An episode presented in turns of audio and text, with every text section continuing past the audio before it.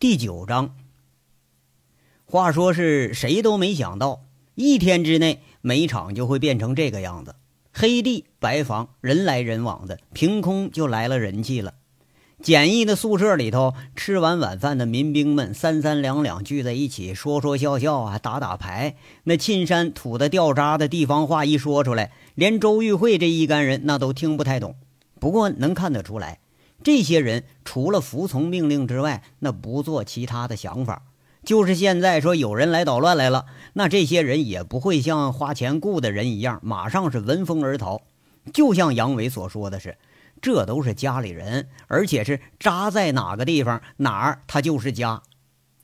杨伟有时候做的事儿呢，让人是不佩服不行；可是有时候啊，是让人不可笑不行。你笑的肚子不疼，那还都不行。今天呢，他可不是说一个人穿着警服回来了，而且呀，他还带回来九套，加上杨伟穿的整整十套有治安协警标识的警服。这种警服都是有地方特色的，当然呢，那它不算是正规的警服，那质量也差。但是穿在身上，不知道的还真就能唬住人。本来说吧是要第二天来领来着，那杨伟人家舌灿莲花，把这指导员给说的是晕三倒四的，干脆又把那指导员拉出来给塞了点儿吃喝，哎，然后外面整顿小酒，这一顿小酒把所有问题都给解决了。这你看，又是上级的安排，完了又请客送礼的，那得了吧，咱特事特办吧。杨伟直接拉着警用标识和这警服就回来了。现在才知道，杨伟中午安排大门口外边架个活动板房，这是什么意思了？那是要做治安室呢。杨伟回到煤场没多大一会儿，指挥着人把这个金村治安报警点的大标识就给挂到活动板房顶上了。屋里头啊，有一个桌子、几把椅子、一张小床。这床上被子还没来得及铺呢。杨小孬亲手把治安管理处罚条例给钉在屋子里的墙上，哎，点了几个人名，组织着填表，名往上一交。这一干人闹闹哄哄，有的已经穿上警服开始显摆了，都聚在门外的治安室里头开始起上哄了。有了几分酒意的杨伟，他好像是没吃饱似的。又就着一个馒头喝了一大碗汤，这也没办法。饭店里那个饭呐，实在他也是不扛饿。刚一吃完，那虎子和金刚俩壮汉一前一后就跑来了。这哼哈二将一样一样的是矮壮个，哎，俩人啊，怕是看着有人穿警服了，有点眼热。那一上来就一人扯一条胳膊，虎子笑着就在那说：“呃。”哥哥呀，你给我发身警服呗，我也过过瘾。哎，对对对，嗯，我也要。金刚啊，估计是让虎子给缩倒来的。这俩人就像小孩缠着大人要糖似的，赖这儿还就不走了。哎，去去去，都给我一边去啊！你们俩什么东西？你还想当警察呢？你杨伟不迭的就抽了抽胳膊，也不搭理他俩了。你给不给啊？啊！你要不给，明天我俩不做饭了啊！呃，是是不是金金刚啊？王虎子瞪着眼睛开始威胁了。哎，那那就是就是。金刚也笑着在这帮腔。杨伟一看俩人这是一唱一和的，他哈哈大笑之后，看着虎子就说了：“，我说虎子，你一个拉面大师傅，你穿警服干什么呀？啊！再说了，你那案底一大堆啊！再说你你金刚。”你还是个刚释放的人员，你们怎么能穿警服呢？那肯定不行啊！王虎子不服气了，骂骂咧咧呸了一句：“呃，我呸，我就哎，你好意思说我俩了啊？我俩案底加起来都没有你多。你看，就就是大哥，那进看守所、进派出所，谁能比你多呀？”金刚这也抓住话头了。这话一下子呀，呃，让金刚把杨伟给说愣了。愣完之后，一看金刚和虎子这俩人都在那儿窃笑呢，杨伟这脸这次还真就有点红了，有点后悔。你说提这茬干啥呀？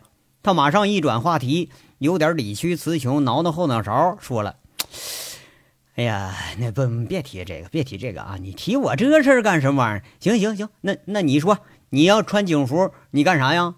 那。多好玩啊！你都能穿，我咋不能穿呢？穿上这衣服，明儿我上光头骡子那块儿，我去牛逼一圈去。王虎子看来还是就想显摆一下，那金刚是被硬拉着来的，人金刚没表态。杨伟在那笑着，一扬头找着突破口了，大惊失色的瞪着眼睛胡扯了：“哎，虎子，你说你看你这个体型啊，那个裤腰都比裤腿子长，那腰胸胯是一般粗。”肚子比人家那个呃大大大腿都大，是不是？你哎，我上哪儿给你整这么一套合适警服去啊？我跟你说说啊，你要是愿意呢，那就给你一套警服让你穿。那穿上警服可就是治安人员了，直接归派出所管，知道吧？平时你得服从这煤场管理，白天呢就是站门值班去啊，到晚上呢你得值夜班。那这活你干不干呢？杨伟一说。那王虎子脸上有难色了。哎呦啊，还有还有这这事儿啊！你想穿没问题，想穿明儿我给你要一身去。完了，你给我上门口站岗值班去啊！晚上别想给我出去玩去。这杨伟又开始吓唬他了。嗯，那我不去。你想的美了呢，你你呀，把我们哥俩都当驴使唤了你。王虎子脑袋就摇得像个拨浪鼓似的。一听说还得值夜班，完白天还站岗，这回不敢纠缠了，拉拉金刚，这俩人出了帐篷就跑了。杨伟吃完了饭，吓跑了王虎子，又帮着洗洗碗、刷刷锅，安排了一通，这才出了帐篷。天呐，已经是渐渐的黑了。这周玉慧她可还没走，德赛车呀，呃，得那出车时候不摔了个七荤八素吗？凤城修不了啊，送省城去了。景瑞霞这段时间一直开着公司里的一辆桑塔纳来接人送人。周玉慧一看着杨伟是刚刚下车，就听着杨伟安排了：“那个玉慧啊，还没走哈？哎，那正好，我跟你说个事儿啊，明儿啊，把那个过泵的、呃开装载机的都请过来，需要干什么活，让他们啊教教咱牧场的兄弟们，三五天这就熟悉了。呃，咱们得走货了啊，得正常走啊。”那这个没问题，我已经安排了。周玉慧应了一声，看着杨伟这服装是又忍不住笑了，笑着就说：“杨伟，我怎么觉着你干的这事儿又像在胡闹啊？我还真就没看懂你想干什么。嘿，这叫吃一堑长一智。现在我挂靠到派出所了，警就是民，民就是警，谁敢跟我作对，那就是跟派出所作对。”跟派出所作对，那就是跟警察过不去；跟警察过不去，就是跟政府过不去。我就看看他们谁有这个胆儿。妈有胆儿的，我收拾他们，我都理直气壮；没胆儿了，咱还能保证咱自己平安。杨伟很得意的在这说着：“今天这个事儿吧，虽然是有点磕磕绊绊的，但最终还是办了，而且是达到目的了，心情还是很不错。”周玉慧啊，有点恻然的说着。那可是大炮的事儿，别着急啊！死者为大，生者为先，先顾活人要紧。咱事儿一件一件办，当务之急呀是恢复生意，保证周边的安定，稳定人心。这个叫叫什么来着？对，叫攘外必先安内。你家门都看不住，那说什么都是扯淡。杨伟一听着大炮的名字，这话音里头就稍微有点黯然了。只要是安全有保障，恢复生意问题不大。可是，周玉慧啊，一边说一边又摇头了。你是担心那金村的老百姓是吧？杨伟随口一问。嗯，周玉慧点点头，心里头有点感动。自己的事儿，也许杨伟啊已经是通盘都考虑到了。你放心啊，他们偷了咱们多少，我就让他们都给吐出来。几十吨煤虽然说不值什么钱吧，那它可也是钱呢。我想啊，这村里肯定是得有几个带头的，把这带头的一收拾，说不定就能挖出点有价值的线索来。一点点，咱们就往后摸。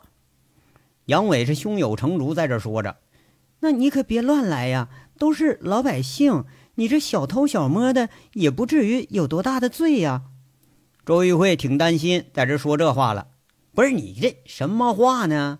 我现在是警察，知道吧？警察就他们这事儿，咱们得要合理合法的解决。要不我疯了，我找着一身不伦不类的警服，我穿上，你看看穿这玩意儿多难看，你看看。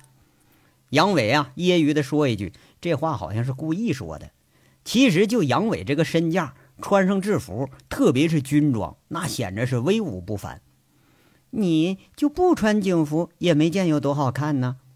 周玉慧又被逗笑了，掩着嘴开了句玩笑：“嘿嘿呀，哎呀，我还以为你会纠正我的看法呢。得了得了，快快回去吧啊，天都黑了。”杨伟说完，这转身就要走，不过周玉慧却是几步上前拦在面前了。他盯着杨伟，努力了半天，才吐出几个字儿：“送我回家。”这话一说出来，好像周玉慧费了好大的勇气似的。说完了呢，就盯着杨伟。那一副很期待杨伟答应的样子，啥啥？杨伟当时吃一惊，有意无意的躲着周玉慧的眼光，跟着又是无可奈何的说了：“你看你这添什么乱呢？你你不是有保镖吗？再说了，我一直就觉得这事儿吧，根本都不是冲你来的。你现在没啥危险啊？那我不管。上午谁让你把我忘公安局大院里了？你就当补偿了。”周玉慧好像是在这讨价还价呢，这话杨伟一听，觉着确实有点理亏哈。他笑着就说了：“哎呀，那行行行，走走，那个，哎，那那不对呀，那我送完你了，我怎么回来呀？啊，那车给你，你也方便不是吗？”周玉慧一边说一边就笑了：“啊啊，怎么了？你还不愿意呀？啊，我还以为你要说你就就就让我不用回来了呢。切。”思想不健康。周玉慧很自得地享受着杨伟开车门的服务。那大灯泡子景瑞霞自动坐后座去了，看这俩人表演。不过让他奇怪的是，哈，俩人就像朋友一样，这说话呢是很随便。本来一说这男女之间捅破了那层窗户纸了，多多少少不都得有点尴尬呀？哎，你偏偏杨伟这儿就没尴尬，偏偏周玉慧这儿他也没有。俩人甚至比以前说话还更随便了几分，也觉着好像还更亲切了几分。那开玩笑归是开玩笑啊，杨伟还是把周玉慧和景瑞霞给送回了市区。煤场你留这么两个女同志，他还真不方便。告别了周玉慧，又绕了一个大圈，回到了煤场。车一停，等在门口的俩黑影这就窜上了车了。准备好了吗？啊，好了。红外线望远镜，黑市上买的。这答话的是轮子和贼溜。我今儿啊也见识见识这凤城第一黑去。六啊，离咱这儿有多远呢？啊，四十公里左右，离高速路呃一下那入口不远，路不太好走。啊，现在呀是差一刻钟八点，应该九点钟左右咱就能到，耽误不了吧？哎呀，不耽误。有点早，一般呐都是零点以后才开始呢。仨人说着话，桑塔纳在被压得有点坑坑洼洼的路况上不快不慢的在这走着，渐渐的就隐没在了夜色中。杨伟这边动起来了，煤场动起来了，金村他也动起来了。这一天的变故早就落在不远处村民的眼睛里了。甚至大白天呢，远远的有几个开三轮车的村民刚到煤场，准备说捡点小便宜呢，就让十几条大狼狗给吓得就跑回去了。等到下午呢，还有鬼鬼祟祟的村民是探头探脑啊，远远的观察敌情，怕是这是望风来了。不过一看场子里那架势，好几十个人加上十几条狗，那这样也太雷人了，心里都是一个想法：得了，哎。我看这便宜啊，咱是占到头了。这个金村呐，它是城郊的一个大村足足有两千多户，四千多口子人，差不多有三分之一都姓金。村长金根来就是金姓一族的族长，五十多岁了。村里头二十郎当岁的大小伙子，那有的见了得管他叫大爷，呃，什么这个外甥侄子一辈儿的，那就数不胜数了。像这种啊。这个村子那都是有地方特色的。你要说好管，他也好管。村长一句话，村里全都听话。那你要说他不好管吧，他也不好管。为啥呢？这个村民眼睛里啊，只有村长这个官儿啊。村长让干啥，咱就干啥。虽然这个迁来的外姓人也不少吧，那城市的发展让族姓的势力它有点削弱，但是传统这个东西它是丢不完的。村东头贴着瓷砖的六间大瓦房，这就是村长的家。晚饭过后，这村长照例是横披着衣服出了门。一般时候啊，就是找谁家唠唠嗑、下下棋，哎，再喝两口。要不趁谁家老公不在，就去串串门去。哎，刚一出门，这村里几个望风的回来就汇报了。一个说了：“跟爷，那煤场好像来了挺挺多人。”另一个在那补充：“哎，对，还有十好几条大狼狗。”这村长就有点诧异了，回头就问：“呀，他们那摊儿不都散了吗？看清楚了吗？多少人呢？都什么人？穿迷彩服的。”就跟一群农民工似的，哎，对，有好几十个人呢。嗯，那那那狼狗有十几条，看着都吓人。这村长金根来想了想，安排一句：“晚上啊，都别去了啊，明天看看情况再说。呃，都通知通知啊。”这俩小子应了一声，跑着去通知去了。村长同志在这想了想，干脆啊也不出门了，回到家里头翻了翻一个很旧的本子。照着上面电话一拨，一会儿这就通了。通完马上和声悦色就说了：“ 嗨，谷老板呐，现在这个惠阳煤厂可是来了几十号人，还有十几条狗。我看人家这是又要重新开张了。那这可咋办呢？你总不能让我们再去闹事去吧？你你给了三万，那那是那我这好几百人呢，这钱早都折腾完了。你总不能说拿点小钱还就服务一辈子吧？”再说了，我们拉人家的货，那也都拉这么多了，我们也没什么好理由，我再去找事儿去了吧？电话持续了几分钟，金村长并没有得到实质性的意见和建议，对方是很生气，就挂了电话了。不过人家老金不在乎，嘿操，又拿你三万块钱，完了还缩导着村民往自己家拉煤拉炭，那拉的是不在少数。这笔生意这回是赚大了。而且你赚的是死无对证，那谁还能来说各家各户来搜查了呀？接电话的人他在长平，电话又转了一个人，转到了煤厂了。赵三刀接着电话，从泵房里就出来了。一听这消息，心里就觉得他妈不爽。那不爽归不爽，他可不敢怠慢，马上又继续把消息往下传。下一个人就是赵宏伟。接电话时候，正饶有兴致地看着女儿画画呢。一听赵三刀把从凤城的消息给解释了一遍，心下沉吟一会儿，淡淡的说一句：“啊，知道了，你该干什么就干什么，他们翻不了身。”放下电话，赵宏伟沉吟了许久，起身就进了书房，来回踱步思考了良久，这才拨通电话。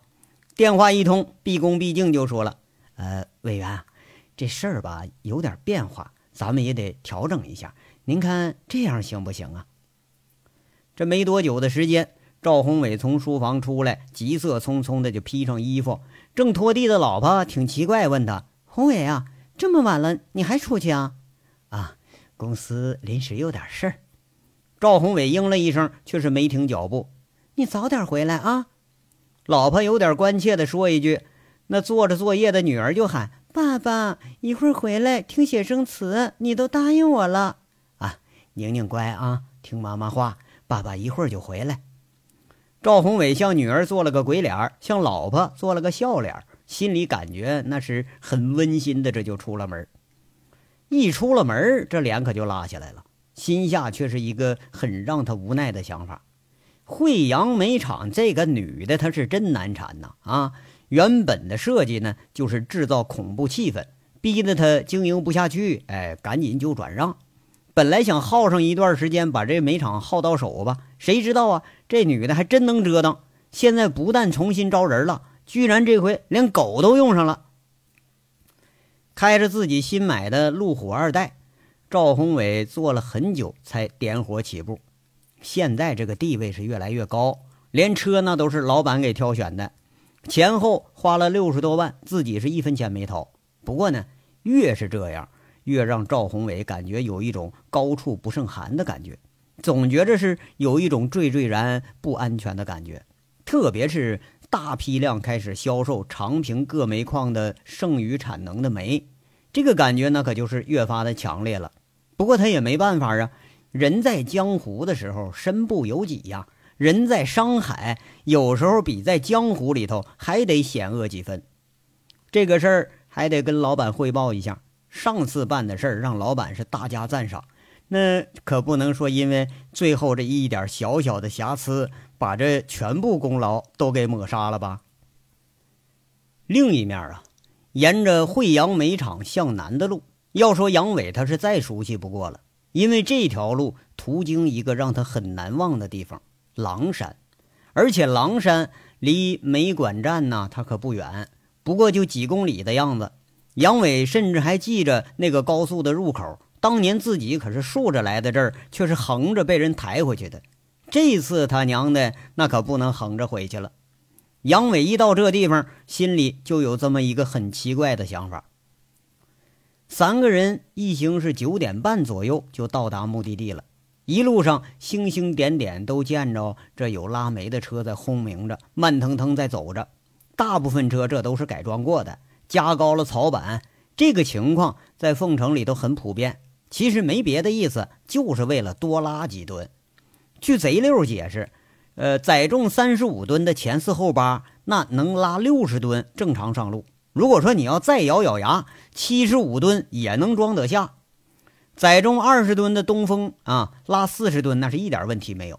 这好像国情就是专门为了这个超载而设的。那这反正也解释得通。凤城的路为什么这路况都不怎么样了？一年四季都是超载的车在这跑，你想好都好不了。全省的这一千多座桥啊，基本都成了危桥了。没办法，车太重给压的。你要再往深里头想，哎呀，都是俩钱儿给害的。不过这个煤管站这地儿，那可是好的不得了。偌大的建筑就像是一栋门楼子，旁边不远是两层建筑，估计是管理部门。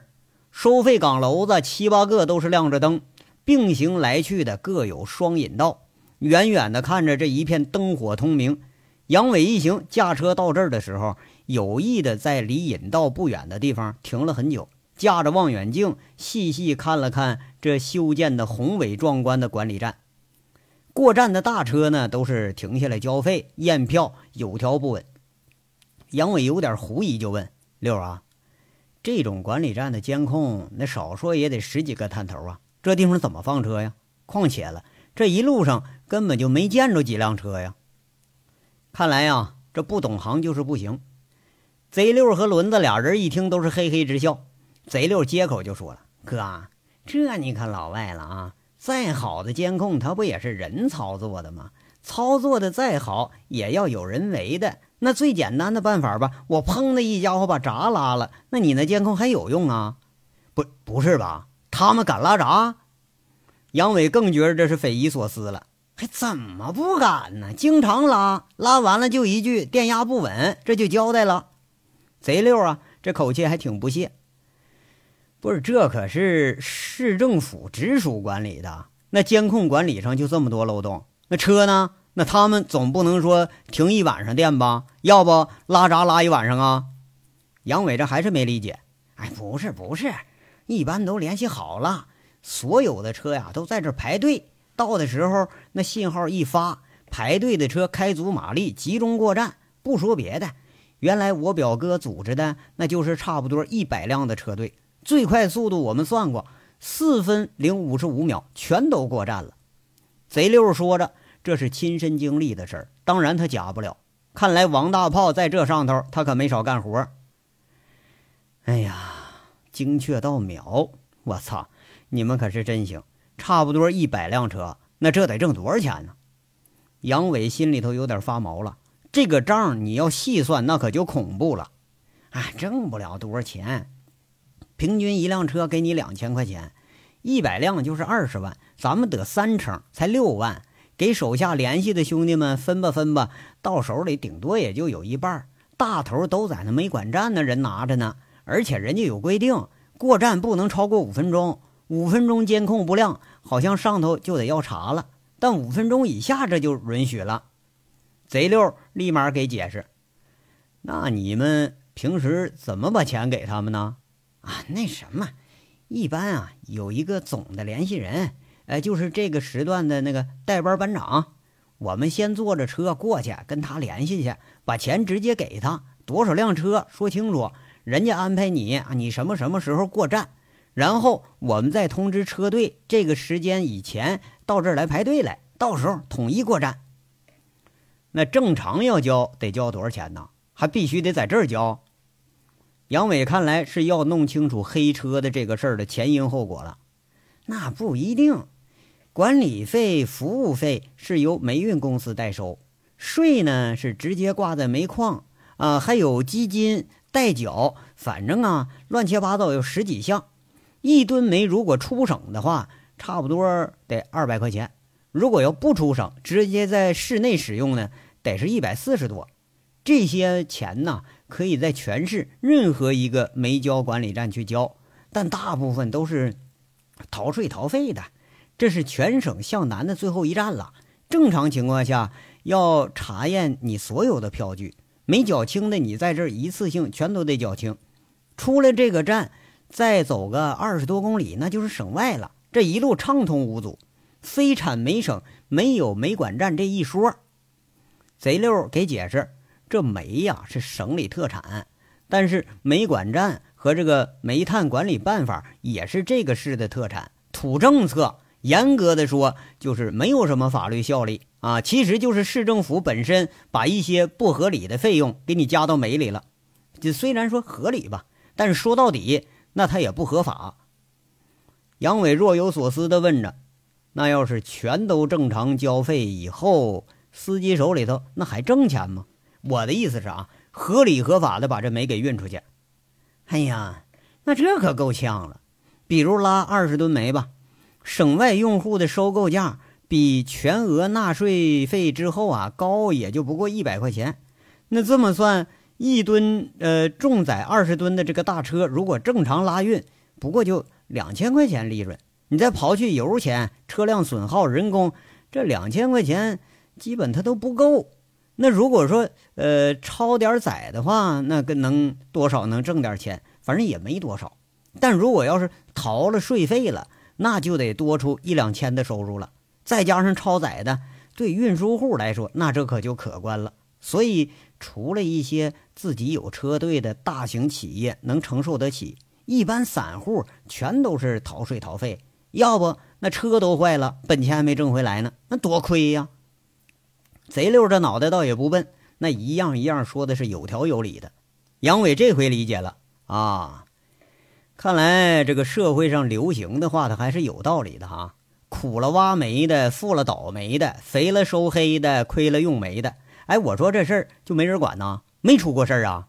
哎，出过，那出事儿也是他们出事儿啊，这是地方土政策。好像就就收钱，他也不犯法呀。那一查着收黑钱的，那煤管站的人就俩办法：罚款、开除。经常是一批一批开除，最多的时候啊，就一开除就一个班，二十好几个人。这都开除了，你都还敢干？